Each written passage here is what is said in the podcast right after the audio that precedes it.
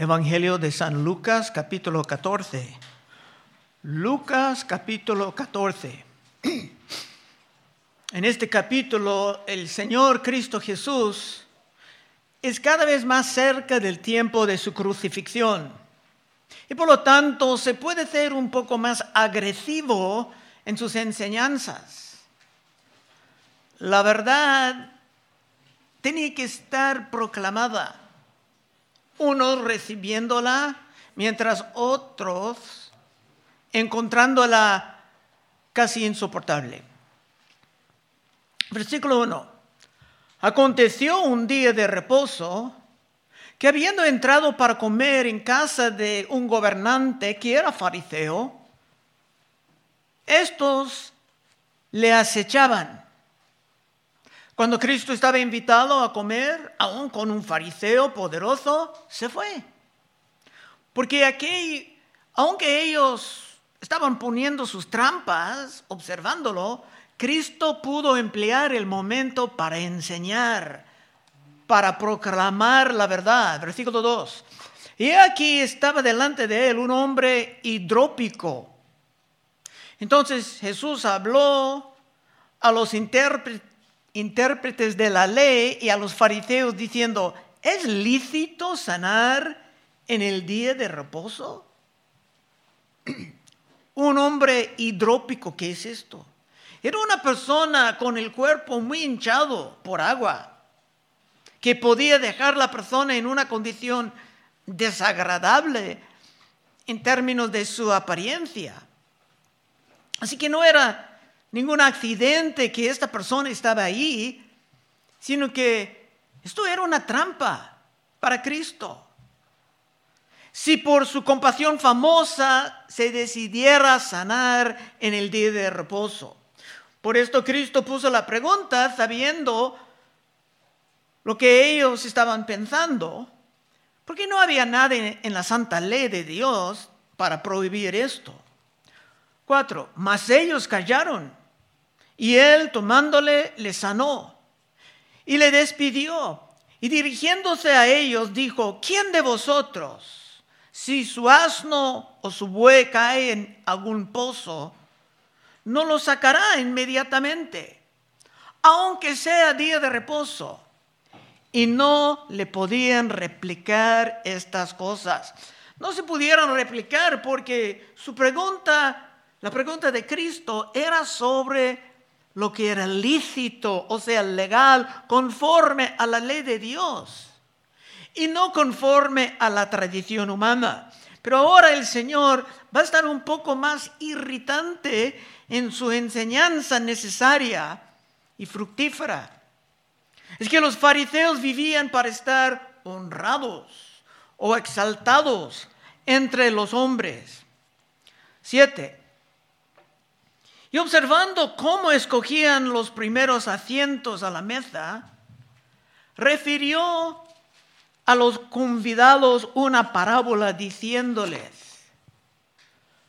cuando fueres convidado por alguno a bodas, no te sientes en el primer lugar, no sea que otro más distinguido que tú esté convidado por él, y viniendo él que te convidó a ti a él te diga, da lugar a este. Y entonces comiences con vergüenza a ocupar el último lugar.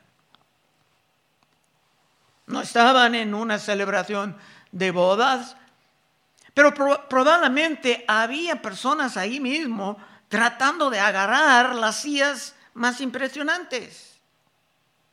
Y aunque lo que Cristo dijo estar tomado como una reprenda, hablando de una boda lo hizo un poco más suave. 10. Mas cuando fueres convidado, ve y siéntate en el último lugar, para que cuando venga el que te convidó te diga, amigo, suba más arriba. Entonces tendrás gloria delante de los que se sientan contigo a la mesa. Esto es algo que es casi el sentido común. Y tuvimos esto también en el libro de Proverbios. En Proverbios 25, 6. No te alabes delante del rey, ni estés en el lugar de los grandes, porque mejor es que se te diga suba acá, y no que seas humillado delante del príncipe a quien ha mirado tus ojos. Estudiando el Testamento antiguo, antiguo vas a aprender que Cristo no dijo casi nada nuevo. Simplemente estaba aplicando doctrinas ya establecidas. Pero llegando a los tiempos de los fariseos, en sus grandes hipocresías y su confusión sobre las tradiciones, ni se vivían conforme al sentido común, se vivían en la carne. Y ya viene la conclusión de esto que es una regla firme en el reino de Dios. Versículo 11. Porque cualquiera que se enaltece será humillado, y el que se humilla será enaltecido. Es una regla inquebrantable, porque cualquiera que se enaltece será humillado, y el que se humilla será enaltecido. Lo tuvimos en otras palabras, Dios resiste a los orgullosos y da gracia a los humildes. En el reino de Cristo, y muy diferente del mundo, los humildes van, van fácilmente al éxito, mientras los orgullosos viven frustrados, encontrando todo muy difícil. Y Cristo va a ampliar ese tema algo más en este capítulo. Y ahora viene algo que pudo estar tomado como un poco incómodo para su anfitrión del evento. 12. Dijo también al que le había confiado, cuando hagas comida o cena, no llames a tus amigos, ni a tus hermanos, ni a tus parientes, ni a vecinos ricos no sea que ellos a su vez te vuelvan a convidar y seas recompensado. Eso es lo que los fariseos hicieron, tratando de subir cada vez más alto en la sociedad. Se gastaban su dinero en cenas y celebraciones, esperando estar invitado otra vez por otros. Y todo el tiempo estableciéndose en la sociedad. Pero Cristo exponía todo esto como la pura vanidad. 13. Mas cuando hagas banquete, llama a los pobres, los mancos, los cojos y los ciegos, y serás bienaventurado, porque ellos no te pueden recompensar pero te será recompensado en la resurrección de los justos. Esto sería una manera de vivir no enfocando tanto en esta vida, sino en la venidera. Los mundanos solamente piensan de ahora. Pero sabiendo que Dios iba a pedir cuentas sobre cómo hemos empleado nuestro tiempo y nuestro dinero e invitando a los pobres y otros desafortunados en la manera de realmente producir algo de gozo en la tierra. Había un ejemplo de esto en el libro de Nehemías, Nehemías 8:10. Luego le dijo, id, comed grosuras y bebed vino dulce y enviad porciones a los que no tienen nada preparado porque día santo es a nuestro Señor. No entristezcáis porque el gozo de Jehová es vuestra fuerza. El gozo verdadero viene compartiendo con los que no tienen. Y no con los trepadores tratando de subir más y más en la sociedad de mundanos. Y otra vez, se puede ver claramente el éxito de los humildes en la enseñanza de Cristo Jesús. Porque los humildes viven en amor y no solamente pensando en ellos mismos, sino en los demás, especialmente en los menos afortunados. Filipenses 2.1. Por tanto, si hay alguna consolación en Cristo, si algún consuelo de amor, si alguna comunión del Espíritu, si algún afecto entrañable, si alguna misericordia, completad mi gozo, sintiendo lo mismo, teniendo el mismo amor, unánimes, sintiendo una misma cosa. No hagáis, no, nada hagáis, perdón, por contienda o por vanagloria, antes bien con humildad, estimado cada uno a los demás como superiores a él mismo. Lo digo otra vez. Nada hagáis por contienda o por vanagloria, antes bien con humildad, estimando cada uno a los demás como superiores a él mismo. Otra vez, la humildad es el camino al éxito en el reino poderosísimo de Cristo Jesús. Y eso es algo que los fariseos tenían que, aprender. Porque cuando uno empieza a vivir lejos de Dios, el egoísmo es lo más natural. Colosenses 3:12. Vestíos pues como escogidos de Dios, santos y amados, de entrañaba, entrañaba misericordia, de benignidad, de humildad, de mansedumbre, de paciencia soportando unos a otros y perdonándoos unos a otros si alguno tuviera queja contra otro. De manera que Cristo os perdonó, así también hacedlo vosotros. Esta es la manera de producir un ambiente saludable en una iglesia, en un hogar o hasta en un negocio. Tristemente en este país Muchas veces los negocios saben mejor de esto que las casas o las iglesias.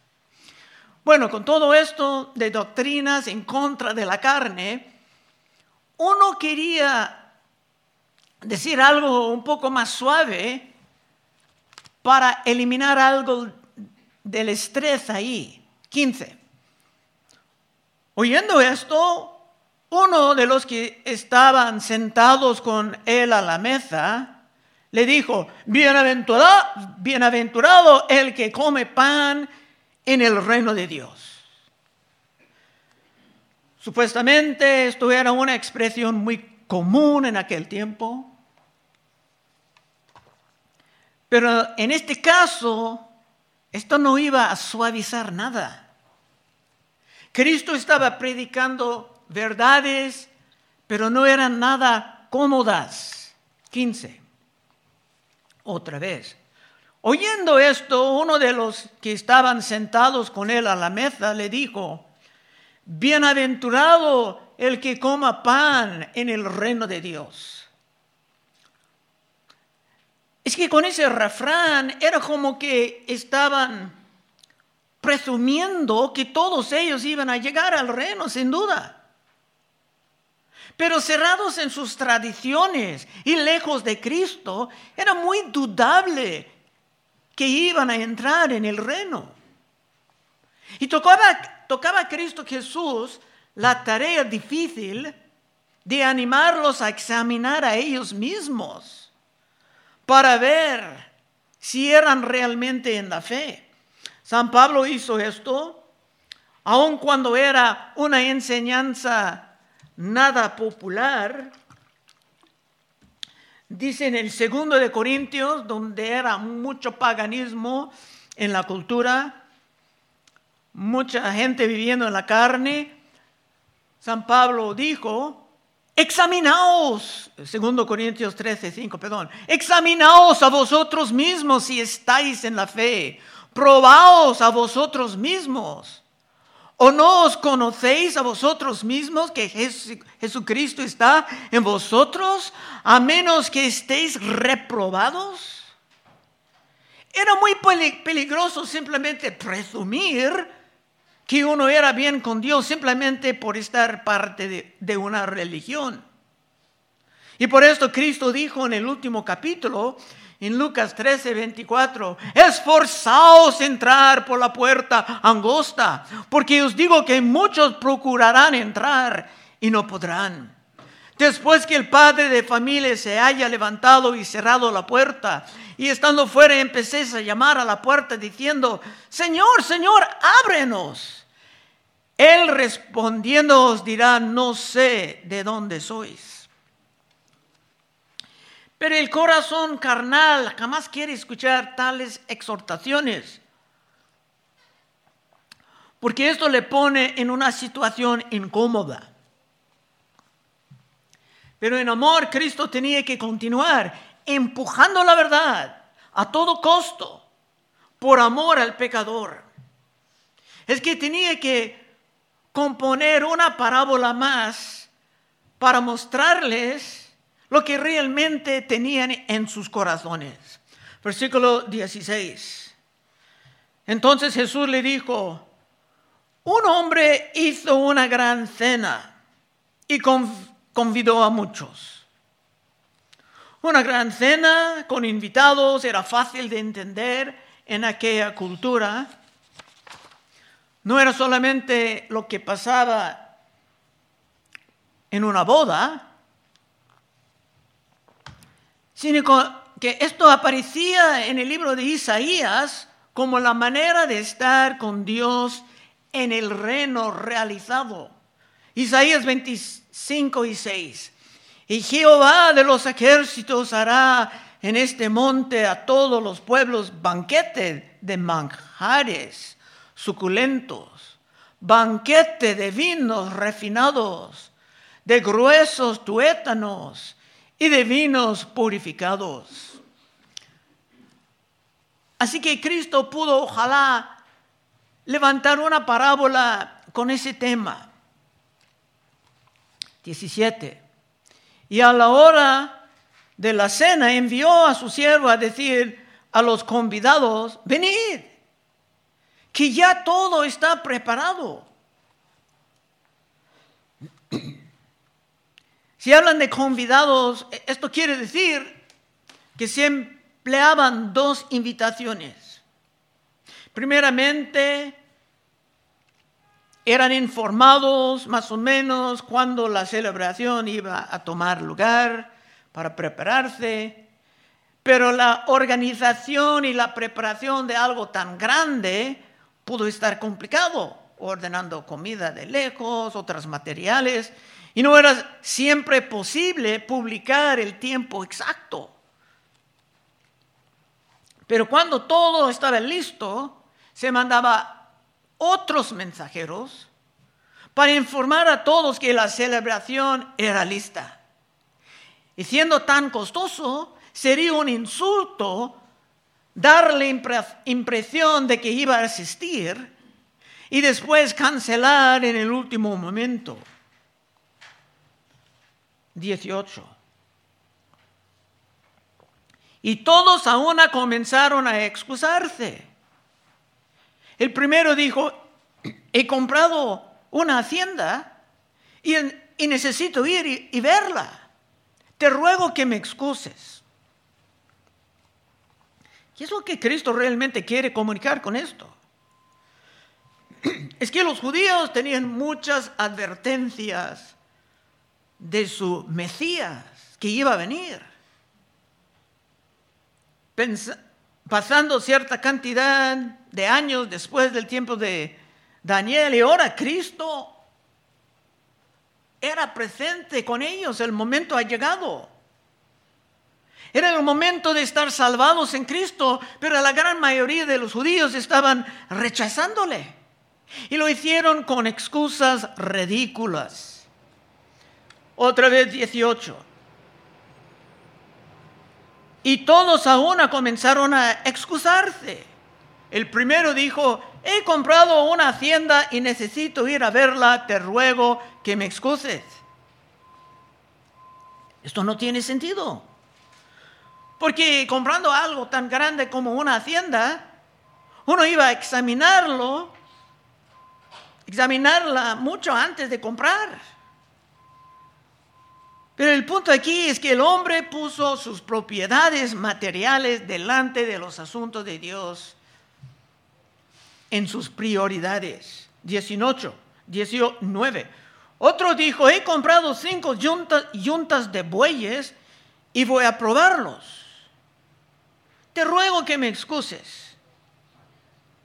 Otra vez, en vez de asistir y regocijar con ese gran dignitario, era su preferencia seguir con sus actividades diarias. Y eso tampoco tenía sentido. ¿Por qué no estaba probando estos animales antes de comprar? Esto era otro gran insulto. 20. Y otro dijo, acabo de casarme y por tanto no puedo ir. Esto era un poco diferente, pero igualmente absurdo. Sí había en la ley de Dios una excusa válida para el recién casado, pero no tiene nada que ver con este caso. Deuteronomio 24:5. Cuando alguno fuere recién casado, no saldrá a la guerra, ni en ninguna cosa se ocupará libre estará en su casa por un año para alegrar a la mujer que tomó. Pero en este caso, se pudiera hasta traer su nueva esposa y los dos pudieran regocijar juntos. Así que era una perversión de la ley para mantenerse lejos de Dios. Y esto estaba lo que hicieron los, judíos rechazando a Jesús mientras él estaba dando toda forma de evidencia que no era ninguna fraude. Pero muchos hermanos hagan el mismo ahora. En vez de venir y alabar, en vez de compartir la Santa Cena y las vidas de otros hermanos queridos, se quedan lejos, supuestamente para asuntos más urgentes. 21. Vuelto el siervo, hizo saber estas cosas a su señor. Y entonces, enojado el padre de familia, dijo a su siervo, ve pronto por las plazas y las calles de la ciudad y trae acá los pobres, los mancos, los cojos, los ciegos. Esto también estaba profetizado antes.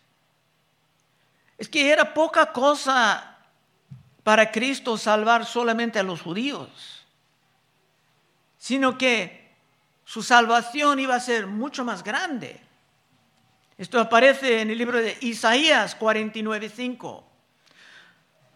Ahora pues dice Jehová, el que me formó desde el vientre para ser su siervo, para hacer volver a él, a Jacob, para congregarle a Israel.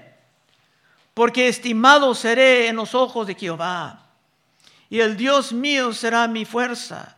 Dice, ahora viene el punto, poco es para mí que tú seas mi siervo para levantar las tribus de Jacob y para que restaures el remanente de Israel, también te di por luz de las naciones para que seas mi salvación hasta los, lo postrero de la tierra. Dios, enojado con los judíos por rechazar a su hijo, llamaba a otros que ni tenían conocimiento de su palabra, gente viviendo en el puro paganismo. Pero los judíos van a venir en grandes números más tarde. Un día van a llegar a la humildad necesaria para ser exitosos en todo esto. Y San Pablo ha revelado todo esto en el capítulo 11 del libro de Romanos. No vamos a entrar en esto hoy día. 23. Vuelto el siervo, hizo saber estas cosas a su señor. Entonces, enojado el padre de la familia, dijo, ve pronto por las plazas y las calles de la ciudad y trae acá a los pobres, los mancos, los cojos, los ciegos. Y dijo el siervo, Señor, se ha hecho como mandaste, y aún hay lugar. Dijo el Señor al siervo, ve por los caminos y por los vallados y fuérzalos a entrar, para que se llena mi casa. Bueno, la fuerza aquí no era fuerza de armas, sino de persuasión por palabras. Porque las armas de nuestra malicia no son carnales, sino poderosas en Dios. Y la iglesia ha tomado una decisión mala sobre esto en diferentes siglos. Pero muchos de aquellos pobres, desválidos, desamparados, no iban a creer que realmente eran invitados. Se sabían que no eran dignos de tal reunión, que no tenían ni la ropa adecuada. En muchos casos ni han bañado por un tiempo, viviendo en la calle. Pero no importaba nada de esto. Todo sería dado por el gran padre de familia Solamente se tenían que venir y regocijar. Último versículo del capítulo y es el más espantoso. 24. Porque os digo que ninguno de aquellos hombres que fueron convidados gustará mi cena. Esto era grave. Es que de la generación mala y perversa que rechazaba a Cristo en Israel eran totalmente perdidos. En pocas décadas Dios mandaba a los romanos para destruir todo. Los cristianos salieron, muchos estaban eliminados en Jerusalén. Es que por su falta de humildad, por su gran arrogancia, se perdieron la oportunidad de sus vidas. Como Cristo acaba de decir en el último capítulo, cerrando el capítulo 13, versículo 34, Cristo dijo, y tal vez está diciendo el mismo a alguien aquí en esta mañana, Jerusalén, Jerusalén, que matas a los profetas y apedreas a los que te son enviados. ¿Cuántas veces quise juntar tus hijos como la gallina a sus polluelos debajo de sus alas y no quisiste? He aquí vuestra casa os es dejada desierta. Otra vez, he aquí vuestra casa está dejada desierta. Y os digo que no me veréis hasta que el tiempo en que digáis, bendito el que viene en el nombre del Señor. Conclusión. En fin, pensándolo un poco, meditando en esto, Toda forma de pecado es una expresión de orgullo y de arrogancia. Entrando en un pecado, es como que estás pensando, ¿quién es Dios para imponer su moralidad sobre mí? Y te puedes terminar razonando como el faraón en el libro de Éxodo. Moisés vino a él con palabra de Dios y Faraón dijo en Éxodo 5.2, ¿quién es Jehová para que yo oiga su voz y deje ir a Israel? Yo no conozco a Jehová, ni tampoco dejaré ir a Israel. Y como Dios dejaba con un corazón cada vez más duro, dice literalmente, Dios endureció su corazón Dios lo dejaba con un corazón cada vez más duro, el mismo puede pasar contigo si sigues en esa forma de arrogancia. Pero si tú quieres estar librado de toda esta orgullo y arrogancia para vivir exitosamente en el reino de Cristo, puedes pasar en unos momentos y oraremos contigo. Oh Padre, te damos gracias por otro capítulo con muchas cosas prácticas. Ayúdanos, Señor, a no exaltar a nosotros mismos, especialmente en contra de ti y de tu palabra y de tu santa ley. Ayúdanos, Señor, a vivir felizmente en tu bendición. Pedimos en el santo nombre de Cristo Jesús. Amén. Bueno, hermanos, estaremos enfrente si acaso hay peticiones de oración.